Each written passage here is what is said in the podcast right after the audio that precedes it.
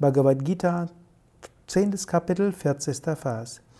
Nantosti mamma divyanam vibhutinam parantapa esha tu deshata prokto vibhutirvistaro maya. Mein Göttlichkeiten, meinen göttlichen Herrlichkeiten ist kein Ende gesetzt, o Arjuna. Dies ist nur eine kurze Darstellung einiger Besonderheiten unter meinen göttlichen Herrlichkeiten. Dies ist ein Generalvers. Im Wesentlichen heißt es, Gott hat so viele verschiedene Vibhuti, so viele außergewöhnliche Kräfte. Du kannst Gott in allem erkennen, was für dich außergewöhnlich ist. Und ich möchte dir den Tipp geben, jeden Tag nimm dir etwas Zeit, um zu staunen.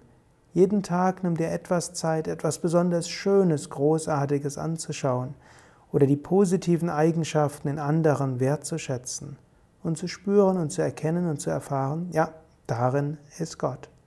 Gott ist in allem und überall erfahrbar, aber in einigen Dingen ist er am leichtesten erfahrbar.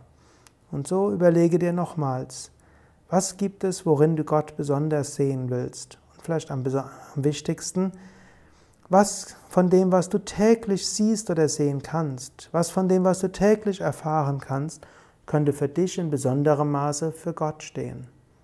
Natürlich kannst du auch das Symbol für Om malen. Manche malen es ja an ihre Fingernägel, manche an, auf ihren Bildschirm, manche auf ihr Fahrrad oder in das Auto.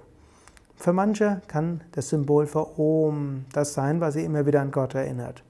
Für manche ist es aber auch eine Wolke, ein blauer Himmel, eine Blüte oder das Lachen ihres Kindes.